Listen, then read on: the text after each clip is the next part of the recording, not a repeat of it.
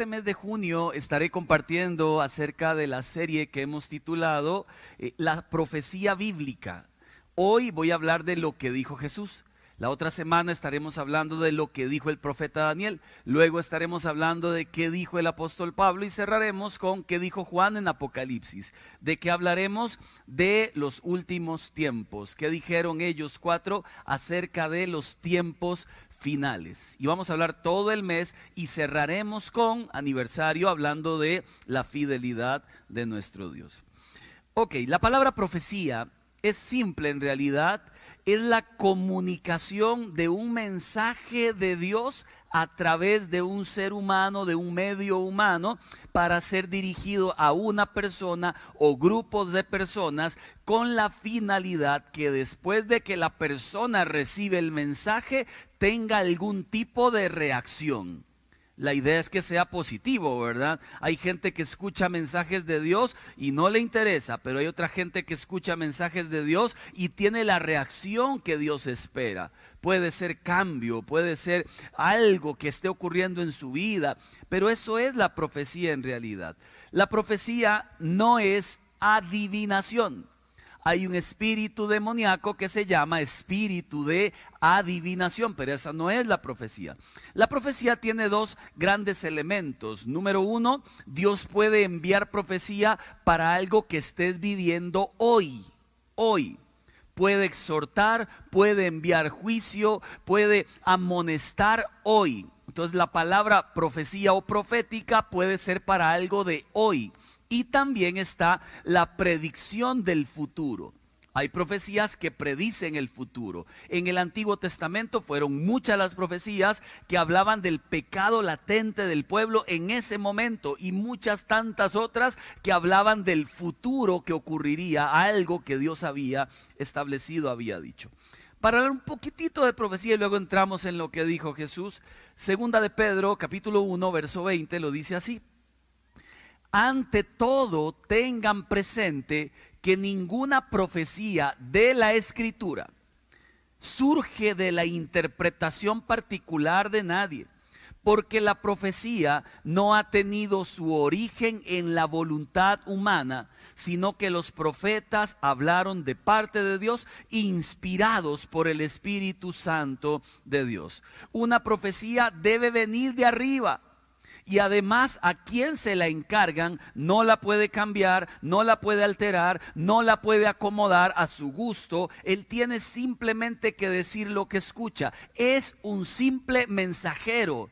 Simplemente toma el mensaje de Dios y lo transmite tal como es. La profecía no se trata del profeta de idolatrar a un hombre que recibió algo de Dios. La profecía se trata siempre del mensaje de Dios, no del mensajero. El mensajero será siempre secundario. Lo que importa es el mensaje que Dios envía. Lamentablemente en nuestros tiempos modernos ha habido una pandemia, pero de profetas con un interés en la riqueza. Y le dicen a la gente, usted vino a este mundo, no tiene por qué sufrir. Dios quiere que seas millonario. Dios quiere que tengas el saco que vale cuatro mil dólares. Eso no está en la Biblia en realidad, pero suena lindo. Una vida sin sufrimiento, una vida sin dolor, una vida donde todo es perfecto. ¿Quién no quiere eso? Entonces comienza la gente a tirar profecía como mono con escopeta, ¿verdad? Para todo lado. Y mucha gente como le gusta eso, se va detrás de estos pseudo profetas. Cuidado. Cuidado, nadie puede atribuir después y decir, yo me alejé de Dios por culpa de aquel pastor, de aquel profeta. No, seguimos a Cristo y sabemos que la gente falla, pero la Biblia nos llama a tener los ojos abiertos porque existen falsos mensajeros de Dios. Cuidado. Y se lo he repetido en este púlpito y lo he dicho en muchos lugares, lo he, repetido en la radio, en todo lugar, porque hay falsos profetas. Jesús lo dijo así, Mateo 7:15. Cuídense de los falsos profetas. Vienen a ustedes disfrazados como ovejas. El problema está por dentro. La apariencia es lo que se presenta, pero el problema está adentro. Por fuera parecen, por fuera usted dice que hombre más espiritual. Es por dentro la cosa. Y la Biblia continúa diciendo, por sus frutos los conocerán. le pongo como ejemplo, estaba en el partido este y, cuando uno mira la cancha tan de cerca, yo estaba detrás de, de donde estaban los jugadores y veía la cancha, mire, brincó aquella emoción de niño porque muchos niños cuando estábamos en esa etapa queríamos jugar con algún equipo de primera división, ¿verdad? Sobre todo si era prisa. Entonces, Estoy yo ahí viendo el partido y, dije, qué lindo, ¿verdad? Veía a uno de los chiquillos jugar y yo decía, qué emoción para él hacer un gol en este, en este partido. Y mire, pude, pude irme para atrás cuando tenía 14 y yo jugaba fútbol, no era tan re malo.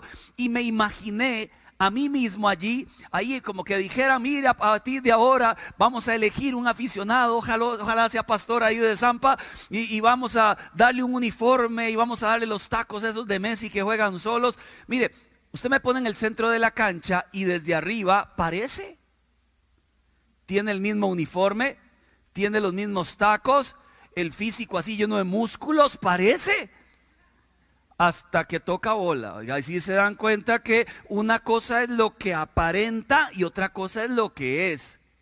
Eso es lo que dice el Señor. Cuídese por el mundo hay y habrán en las iglesias hay gente mentirosa que tienen profecías mentirosas y usted tiene que estar con los ojos abiertos. Cuídese. Sigo.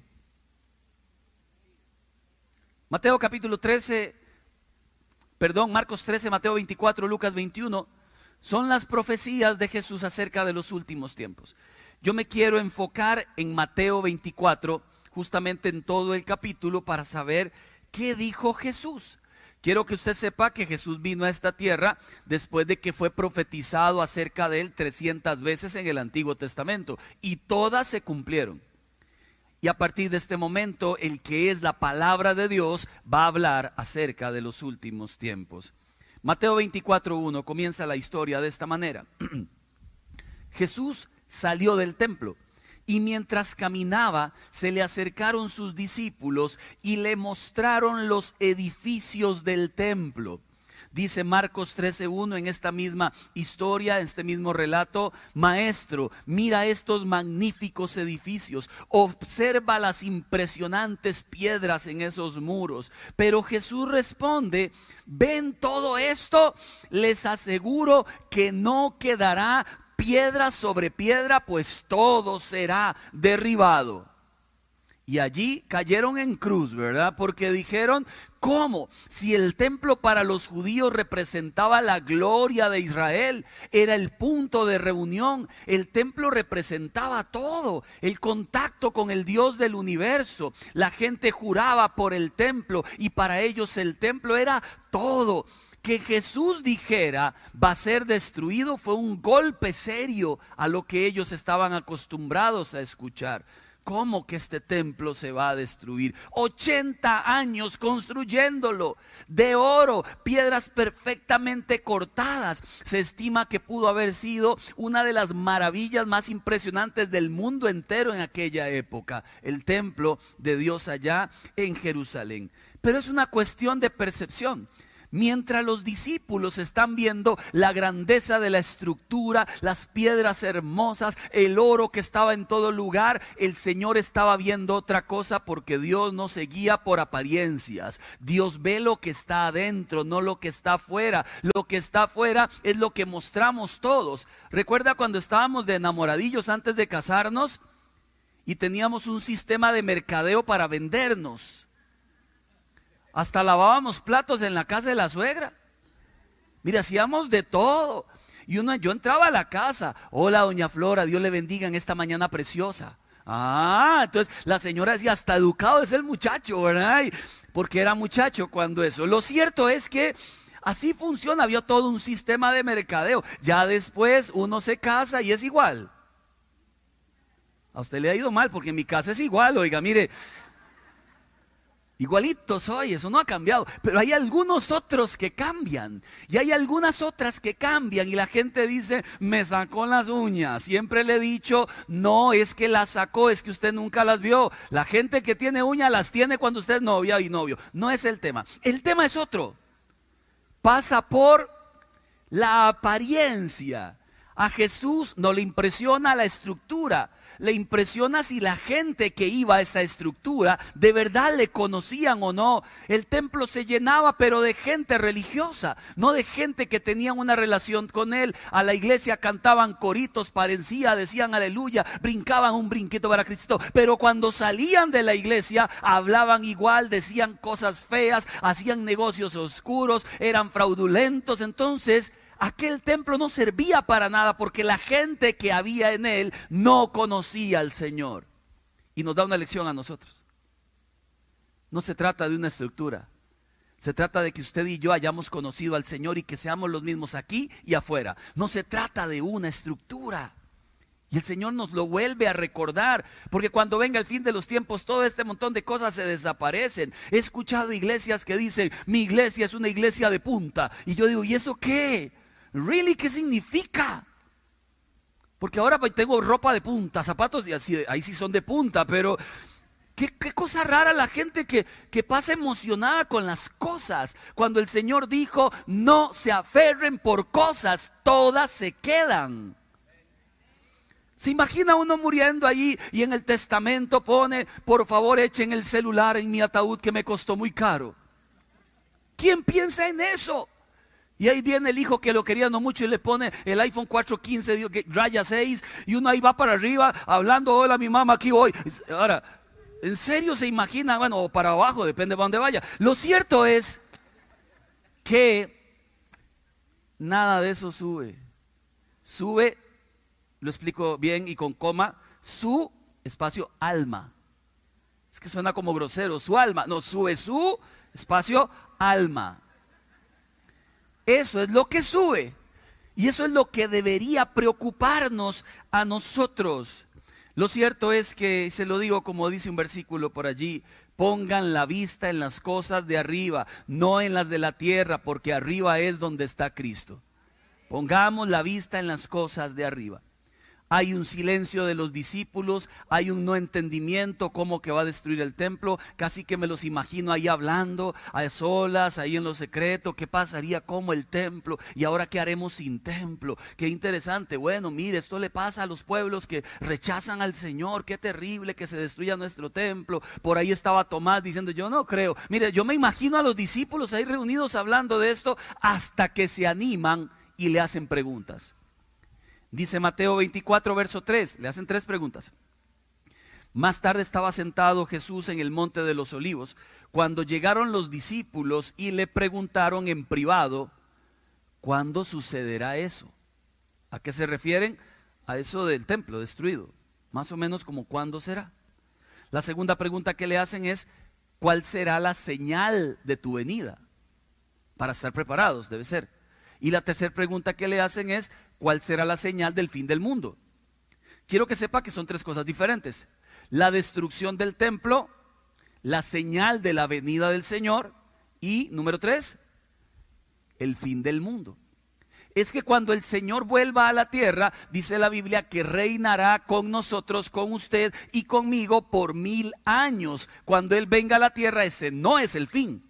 Faltan todavía mil años en esta tierra. Una vez que pasen los mil años, ese es el fin de esta tierra, de esta humanidad, y Dios nos hará habitar en un cielo nuevo y en una tierra nueva. Solo a los que dijeron amén, los demás yo no sé dónde van a vivir, pero Así es como funciona según la palabra de Dios. Entonces ellos están preguntando, ¿cuándo vuelves? ¿Cuándo es el fin? ¿Cuándo será destruido el templo? Quiero que sepa que esa fue una de las primeras profecías que se cumplió al pie de la letra que dio Jesús. Esto es bueno para los que estamos con el Señor. Esto no es bueno para los que no están con el Señor. Porque todo lo que Él dijo para bien se cumple, todo lo que Él dijo de juicio también se cumplirá. Él dijo, este templo será destruido, demasiado pecado, mi pueblo demasiado pecador, castigo el templo destruido. En el año 70 después de Cristo, significa que había pasado muy poco tiempo ya, después de que él parte en el año 70, es que entra el emperador Vespasiano a través de su hijo Tito a atacar Jerusalén, a atacar Judea, mete 60 mil hombres, arrasan con todo Judea, destruyen el templo y piedra sobre piedra no quedó todo quedó destruido. Y aquellas piedras gritaron, aquellas piedras hablaron. Esto le ocurre al pueblo que rechaza a Dios. Es un juicio, es un castigo sobre la ciudad sobre la misma nación. Profecía cumplida. Toda aquella generación que vio a Jesús vio también el cumplimiento de aquella profecía. Y eso tiene que hacernos despertar la conciencia. Lo que Dios ha dicho se cumple. Así que Dios, si usted le tiene una promesa, espérela. Tal vez no es ya, espérela. Pero las promesas del fin de los tiempos también son ciertas y también se han de cumplir, así como se han cumplido todas en la antigüedad. La segunda pregunta, ¿cuándo será la señal de tu venida? ¿Cuándo será la señal del fin del mundo? Aquí quisiera detenerme un poquito y explicar un poquito más. Mateo 24, 36. Jesús explica, pero en cuanto al día y la hora, ¿puede leerlo conmigo por favor?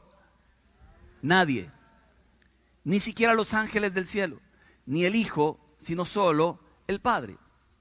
Han salido por el mundo gente que anda haciendo con una calculadora buenos cálculos y diciendo año 1 más no sé cuánto, el resto 7, después de la dispersión y al año 70 y posiblemente, ah, en 1975 viene el Señor, presuntuosos.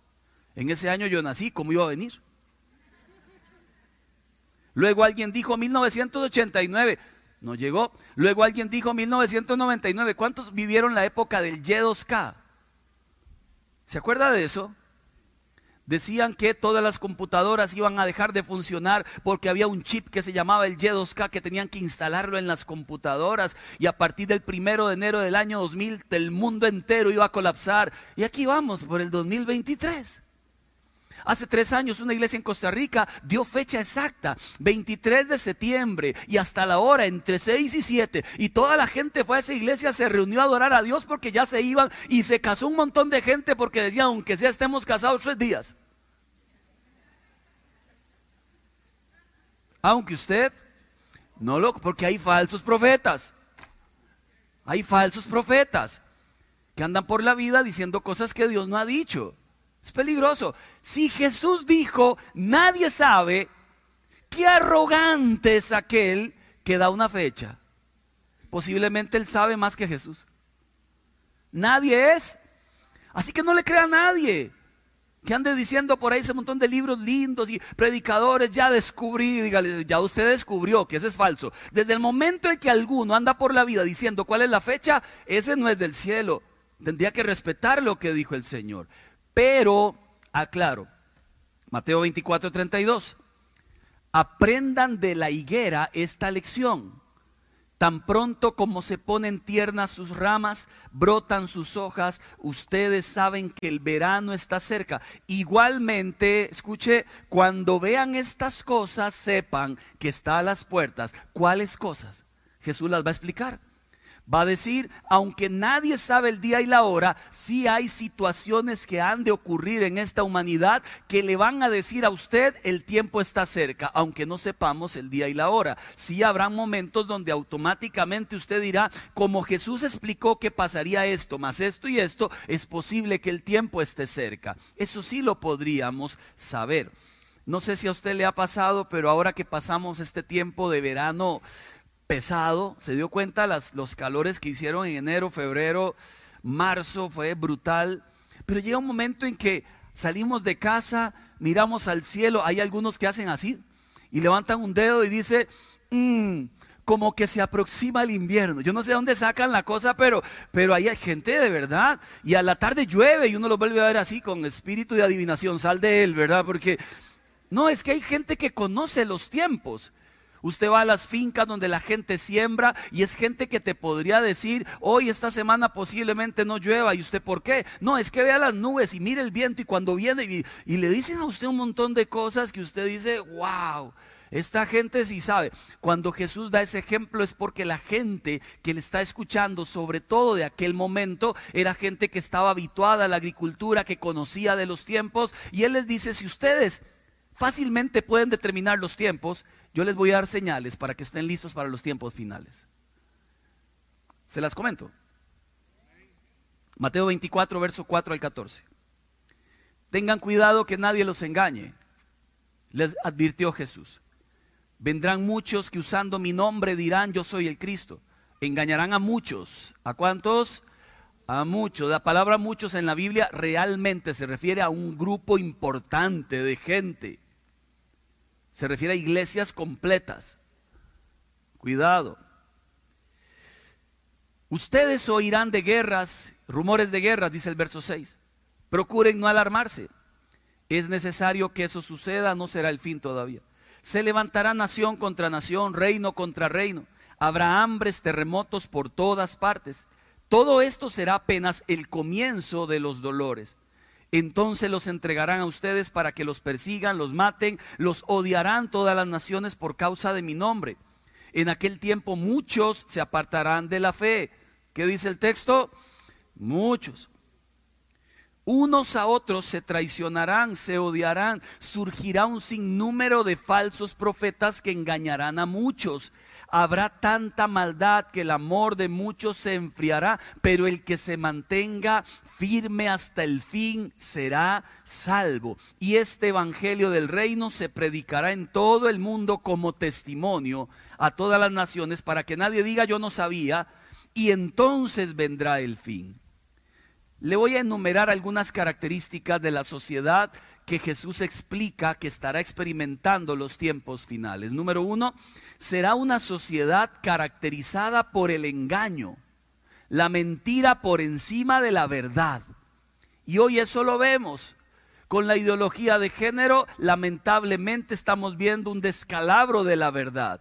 Una niña en no sé qué país dice que se siente mariposa, entonces la mamá la apoya, la maestra la trata como mariposa y los compañeritos también.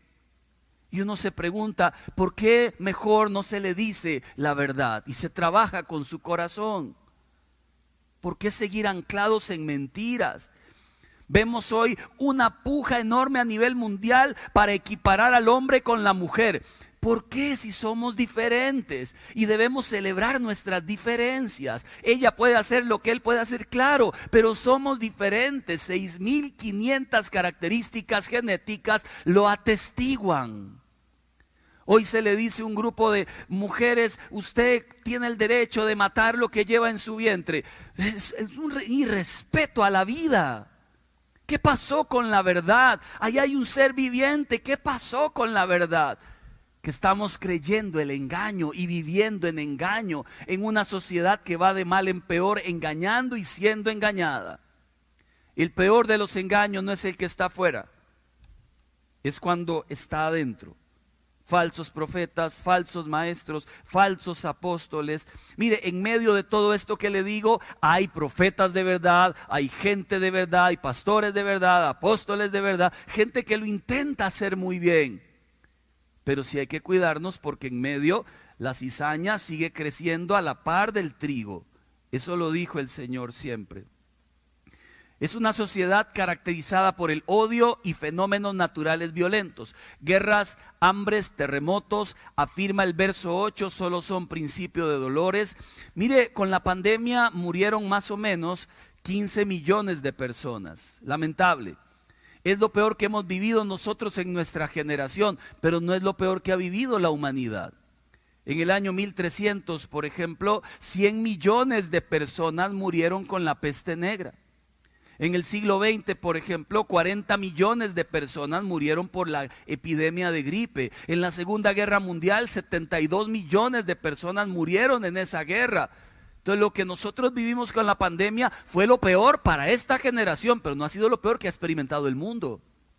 Este mundo ha sufrido, ha sufrido, ha sufrido y lo más interesante es que la gente viendo cosas como estas no busca a Dios, no se arrepienten. Esto es lo que enseña la Biblia en la gran tribulación. Que mientras las plagas destruyen, la gente aún más se endurecían en el corazón. Por eso ocupamos orar más, predicar más, hablar más del amor del Señor. Va a ser una sociedad que rechaza el cristianismo. Habla de persecución, odio, que muchos se apartarán de la fe, seguro de tanta presión encima, de traición. Hay un versículo cuando, cuando Sodoma y Gomorra llega a su máximo nivel de pecado, dice el Señor, los gritos de esa ciudad han llegado hasta mí. Voy a ir entonces porque han colmado mi paciencia. Y yo creo que la maldad en esta humanidad nuestra ha llegado a límites desproporcionados. Existe la web que usted conoce, el Internet, luego existe la web oscura, la red profunda, la web... Mire, ahí usted hace de todo y es gravísimo ese mundo. Se compran órganos, se venden niños. Es un mundo aparte a este, parece. No, está en el mismo mundo y cualquier acceso allí. Hoy hay una pandemia también, perdón que vuelva a usar esa expresión, de niños adictos a la pornografía, porque aquello que se creó para comunicarnos y acercarnos al mundo, pues lamentablemente el enemigo lo usó para destruir las familias. Hoy estamos viviendo maldad sin límite. Antes lo que nos causaba dolor ya no. Leemos en el periódico que encuentran en México una fosa con 70 cuerpos y decimos, hay otra fosa más. Ya no nos alarma que en Costa Rica mueran dos, tres personas asesinados por día. Decimos, uy, qué mal estamos. Algo pasó. Se perdió la sensibilidad. Se perdió el dolor por la humanidad. Y ahí vemos que lo que nos hemos convertido es en gente más tolerante y más tolerante a la maldad de este mundo. Es tanta, dice la Biblia, en aquellos tiempos que el amor de muchos va a empezar a enfriarse. Mire, estaba leyendo hasta las noticias de la inteligencia artificial. La Biblia enseña que en los últimos tiempos la ciencia aumentará. Lo que pasa es que todo lo que se crea con una finalidad buena es tomada siempre para el mal. Ahora me di cuenta en un reportaje que salió del Pentágono, estaban haciendo un, con un dron eh, un viaje, este, ¿cómo le llaman ellos? Por ahí lo apunté, no lo apunté. En simulador. Entonces le dieron una misión al dron que era destruir varios puntos. El operador, que si es un operador real, lo está operando, pero en un simulador. El dron va a destruir los puntos y el operador le dijo, ya no, no los destruya. Entonces el dron lo mató a él. No lo mató, es un simulador, pero si hubiera sido cierto lo mata.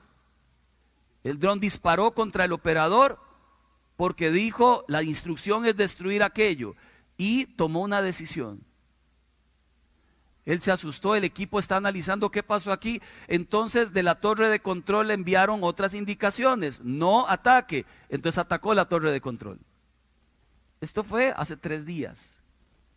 Entonces pusieron una leyenda. Cuidado, la inteligencia artificial tiene su toque. No pusieron tiene su toque, eso es lo que yo le digo, pero cuidado. ¿Hasta qué mundo vamos a llegar? ¿Hasta qué punto estamos llegando? Bueno, la Biblia enseña que esto iba a pasar.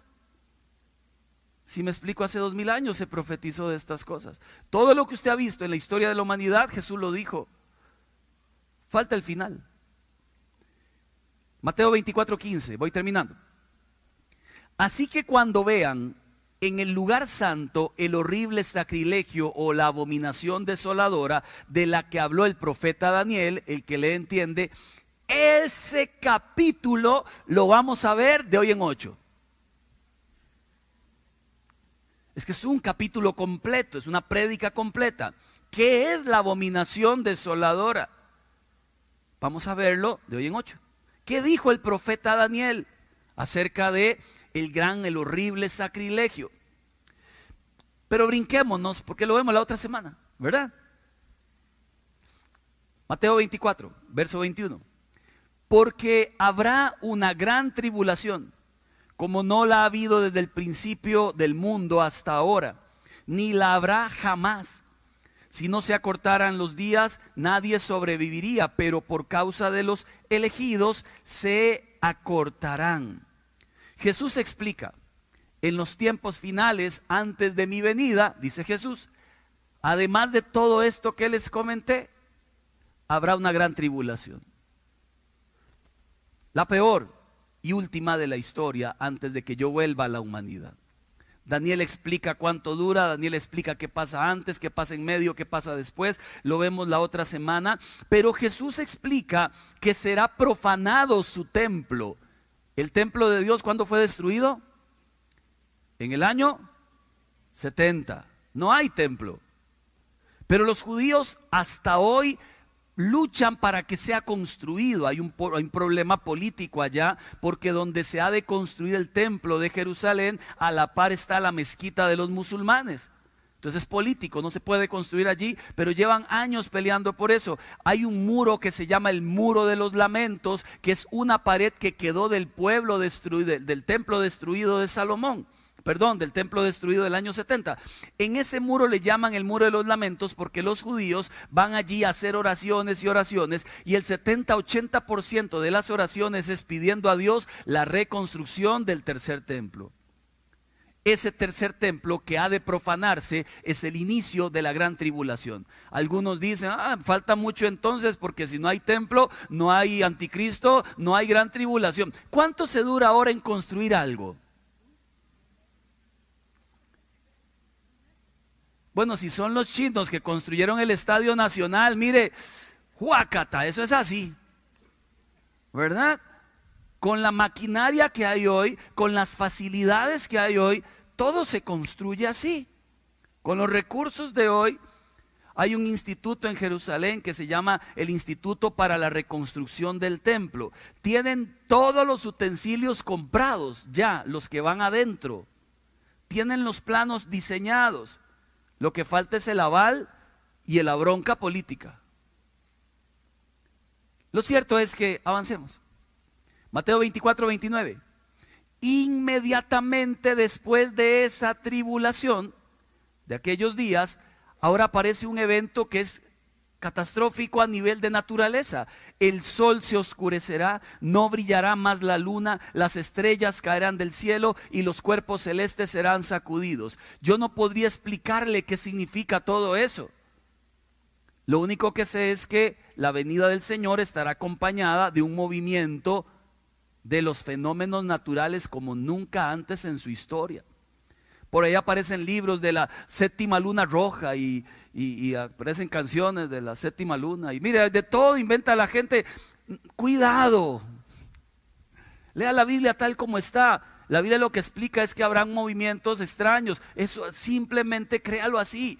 Pero no tratemos de buscarle la vuelta. ¿Y qué significará una, una, un sol apagado y una luna roja? Eso es lo que significa. Como cuando Jesús resucitó un gran terremoto. Fue acompañado de fenómenos naturales, de una humanidad moviéndose porque el rey está volviendo a su tierra. ¿Sabe? Lo que continúa es interesante. La señal del Hijo del Hombre aparecerá en el cielo. Se angustiarán todas las razas de la tierra. Claro, imagínense todos los que lo rechazaron mirar al cielo y verlo venir en las nubes del cielo con millares y millones de ángeles. Tienen que angustiarse. Y al sonido de la gran trompeta, mandará a sus ángeles, reunirá de los cuatro vientos a los elegidos de un extremo del otro del cielo. A usted y a mí nos mandará llamar el Señor, nos reunirá de todos los lugares para reinar con Él en esta tierra. Alégrese, pero es al que permanezca firme hasta el final. ¿No le emociona? Ahora, si le emociona, debería también a usted urgirle hablarle a su familia. Porque esto es emoción para unos, pero llanto para otros. Si le emociona, usted debe correr a decirle a su familia, ustedes necesitan al Señor como yo también. Necesitamos al Señor todos, clamar por ellos, suplicar por ellos, hablarles constantemente. Decía el apóstol a, a, tiempo y fuera de tiempo, en todo momento, hablarles de la gracia del Señor. Esto de la gran trompeta lo veremos en la tercera o cuarta, cuando hablemos de Apocalipsis. El asunto con todos estos elementos es que, como le digo, la gente le busca la vuelta. Usted pone en YouTube la gran trompeta y aparecen un montón de videos. Ahí estas son las trompetas de Apocalipsis, porque alguien escuchó un ruido en el cielo y ya las han grabado todas. Ya el Señor vino y nadie se dio cuenta. Hay que tenerle cuidado a todo lo que usted encuentra en internet. No todo es cierto, no todo es válido, no todo es bueno. Y hay que leer la Biblia. Hay que leer más la Biblia que libros. Hay que leer la Biblia. Y si quiere leer algún tipo de libro, asegúrese que el escritor sea sano en su doctrina. Porque estamos en tiempos peligrosísimos donde la gente se puede enredar siguiendo cosas que no son la verdad del cielo. Termino compartiéndole. Mateo 24, 37. Jesús sigue conversando con sus discípulos y les explica la venida del Hijo del Hombre, y esto lo aclara más, será como en los días de Noé.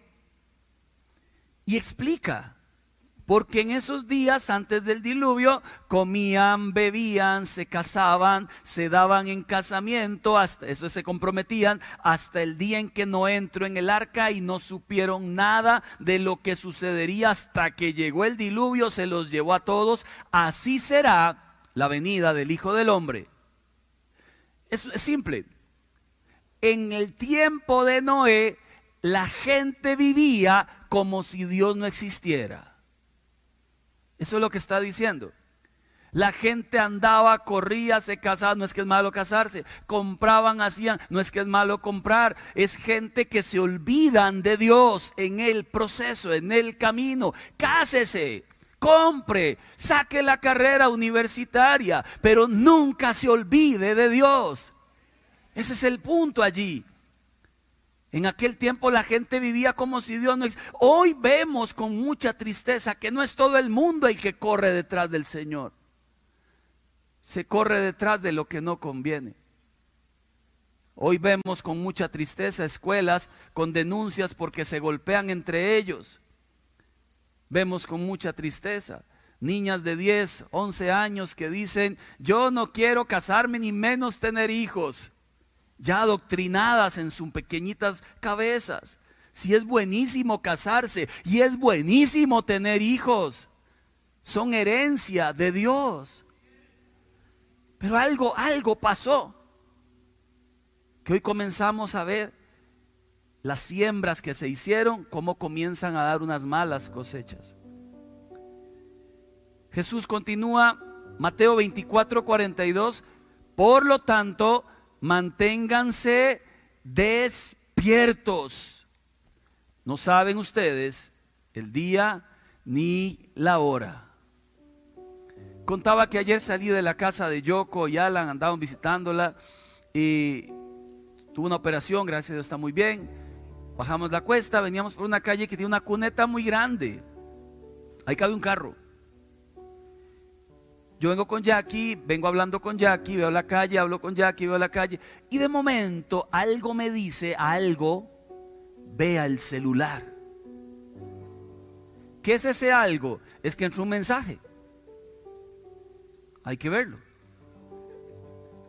Yo sé que está mal cuando uno maneja ver el celular. Está mal, es terrible, le sale el coco a uno, pero es que puede ser algo importante.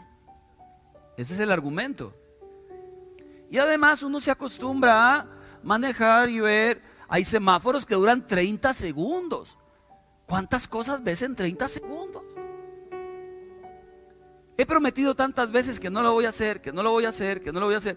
Y cuando menos uno lo espera, está uno manejando irresponsablemente, viendo disimuladamente el celular. ¿Qué pasa? ¿Soy solo yo? Pero siempre hay alguna consecuencia. Gracias a Dios no fue fatal. Yo mientras hablo con Jackie, se me olvidó mirar al frente, solo hablé con ella, con ella y de una vez vi el celular. Y el carro se me fue para la cuneta. Cuando iba cayendo, yo reaccioné de susto, miré y digo yo, Señor, pegué un volantazo, bendito Dios que no venía nadie. Si viene alguien lo atropello, si viene otro carro choco. Toda la irresponsabilidad completa. Pegué un volantazo, el carro se hizo para todo lado, lo, lo logré equilibrar y seguí. Jackie me miró y me pregunta, ¿qué pasó? Yo tengo el celular aquí, la izquierda, y le digo, no sé.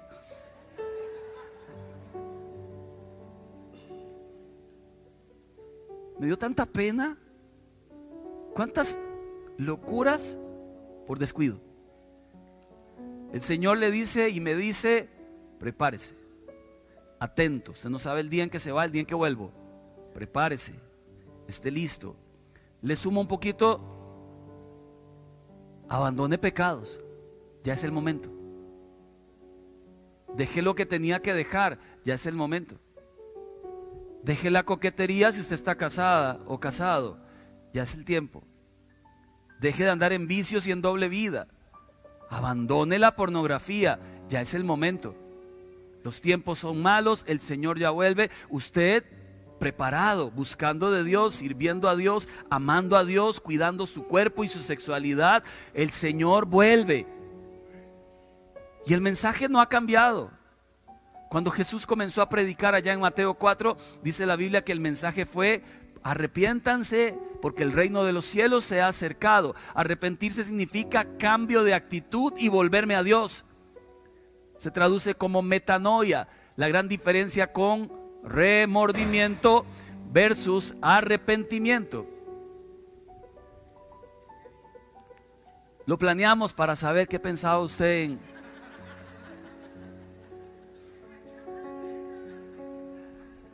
¿Quién se asustó en serio? Más de uno dijo el Señor vino y yo, mire, no, es, no estaba listo. Así no suena la trompeta para que sepa. Algún tubo se cayó ahí.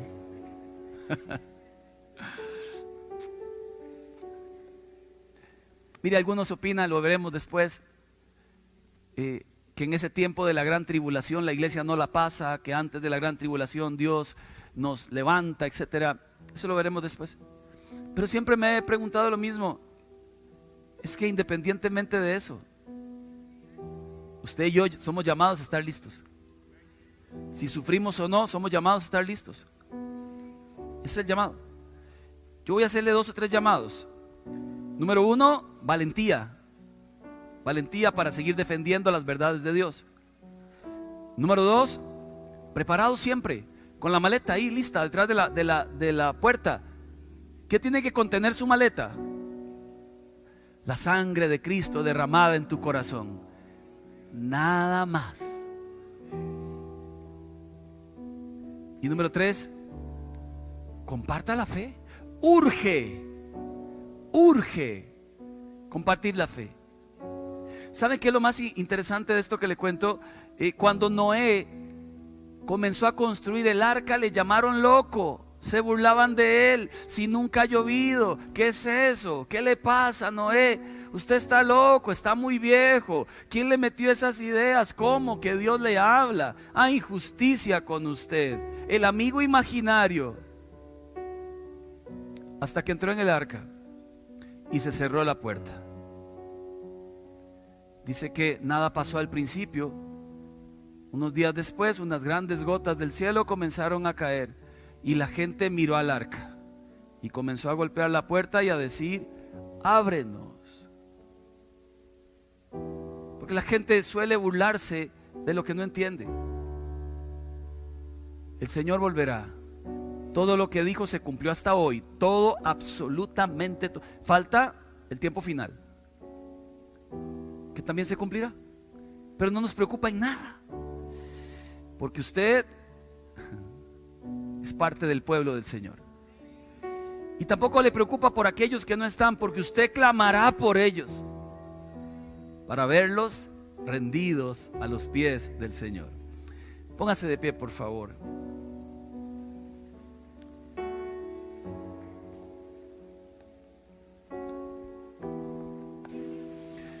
¿Qué le parece si, si oramos por aquella gente que amamos tanto? ¿Y qué le parece si oramos por usted también? Señor, en el nombre de Jesús, levantamos nuestras manos delante de ti. Solo tú sabes lo que vivimos por dentro. Solo tú sabes lo que nos cuesta la vida. Solo tú sabes si de verdad aparentamos o somos. Solo tú sabes si cuando cruzamos las puertas de una iglesia como estas, nos transformamos allá en algo diferente de lo que aquí mostramos. Solo tú lo sabes. Pero ya no quiero vivir una doble vida, no quiero vivir de apariencia, no quiero vivir sujeto al pecado porque tú me has hecho libre. Quiero vivir en libertad, honrando tu nombre con mi cuerpo, con mi mente, con mis pensamientos, honrando tu nombre con todo mi ser Si nunca lo ha hecho, dígaselo a Dios. Te entrego mi corazón, te entrego mis pensamientos, te entrego mi pasado y mi presente y mi futuro, te entrego todo cuanto soy. Tú eres mi Dios.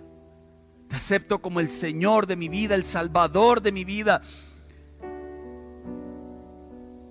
Y aprovecho para orar por la gente que amo.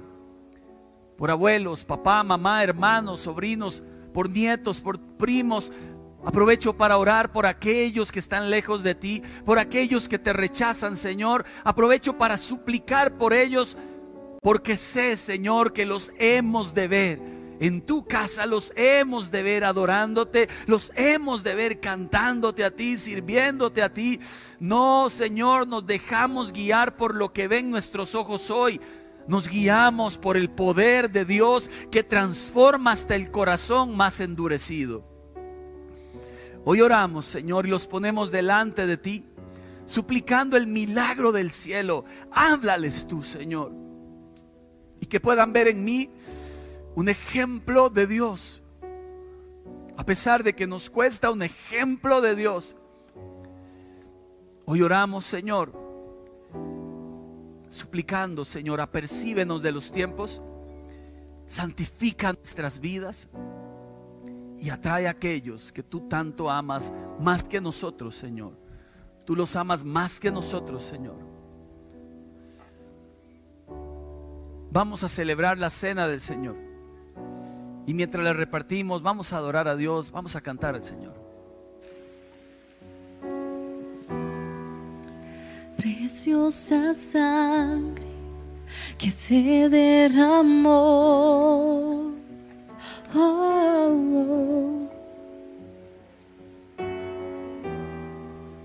Preciosa sangre fluyó por amor. Gracias Señor sobre ti el dolor. Sobre ti el dolor. Tus venas lloraron. Jesús, Jesús,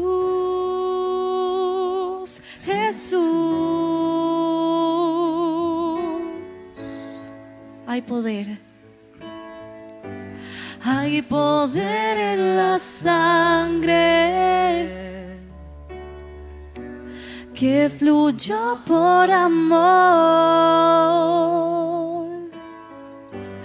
Hay poder en la sangre que derramó.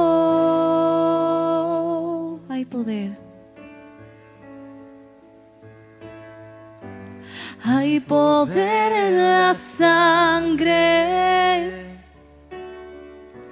que fluyó por amor. Hay poder en la sangre que derramó. Mire, ¿qué pasaría si yo a usted lo invito a casa? ¿Vas? Yo espero que sí.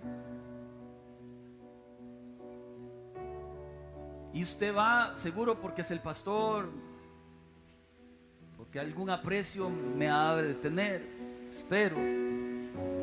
Y compartimos en la tarde y hablamos, charlamos, oramos juntos. Debe ser bonito, ¿verdad? Cuando uno lo invitan, algún amigo, alguien que uno aprecia, a la familia. Este tiempo, quien le invita a usted a la mesa es Jesús. No soy yo. Limitado, lleno de pecados. No soy yo. Es Jesús. El creador del universo. El, el que se hizo hombre siendo Dios. Y Él te invita a su mesa. Invita al que está santificado. Invita al que ha pecado. Acepta su invitación. Porque el que lo ha hecho bien y está santificado, Él te invita para que continúes el camino. Y al que no, Él lo invita para ponerse a cuentas con Él. Y que lo haga bien en adelante. Al final, la bondad de Dios es extraordinaria. Porque no tenía por qué invitarnos a su casa, a su mesa. Dice la Biblia que aún en nuestros delitos y pecados Él nos llama. Él nos llama. Por eso siempre le digo a la gente, nunca desaproveche la invitación del Señor a su mesa. No podría decirle que no, más bien, ¿cómo le digo que no? Si he fallado con mucho más razón, aquí vengo una vez más, Señor, a suplicar tu gracia. ¿Sabe que en la mesa ocurrieron cosas eh, bellísimas? Pactos del cielo, demostraciones de amor. Fue una mesa donde aquel llamado Juan se recostaba ahí al pecho de Jesús para escucharlo. Y fue en esta mesa de la cena donde les contó, tomarán mi cuerpo, lo partirán en pedazos. Es el castigo por salvarlos a ustedes. Yo lo sufriré. Todos ustedes me abandonarán, pero al final voy por ustedes otra vez. y tomó pan y dijo, este es el, así dejarán mi cuerpo. Así quedaré por ustedes molido. Señor, simbólicamente entendemos no que estás aquí, sino que lo que hiciste representa tanto para nosotros. Gracias por morir en la cruz. Gracias por recibir el castigo que nosotros merecíamos. Gracias por darnos la oportunidad, Señor, de ser llamados tus hijos. Por perdonarnos los pecados. Gracias por tu cuerpo molido por nosotros. Podemos comer, por favor. Me salvó tu sangre, me transformó tu sangre, me perdonó tu sangre, me limpió, me limpió tu sangre me sanó, tu sangre me sanó. Dice la Biblia que luego tomó la copa y dijo, este es el nuevo pacto en mi sangre. Usted es libre porque Él derramó su sangre en la cruz. Usted es perdonado porque Él derramó su sangre en la cruz. Usted es amado por el Padre. Señor, gracias por tu sangre. Gracias por tanto amor. Gracias por invitarnos a tu mesa. Jamás rechazaríamos ese honor. Gracias por tanto, Señor. Tomamos en el nombre de Jesús. Me transformó tu sangre, me tu sangre, me limpió, tu sangre me sanó, tu sangre me sanó. Podría levantar sus brazos. Hay poder en la sangre que fluyó por amor. Hay poder en la sangre que derramó. Hay poder. Una vez más, hay poder en la sangre. Hay poder en la sangre que fluyó por amor. Hay poder en la sangre que él derramó. Le podemos dar un aplauso al Rey, a Jesús. Porque es bueno.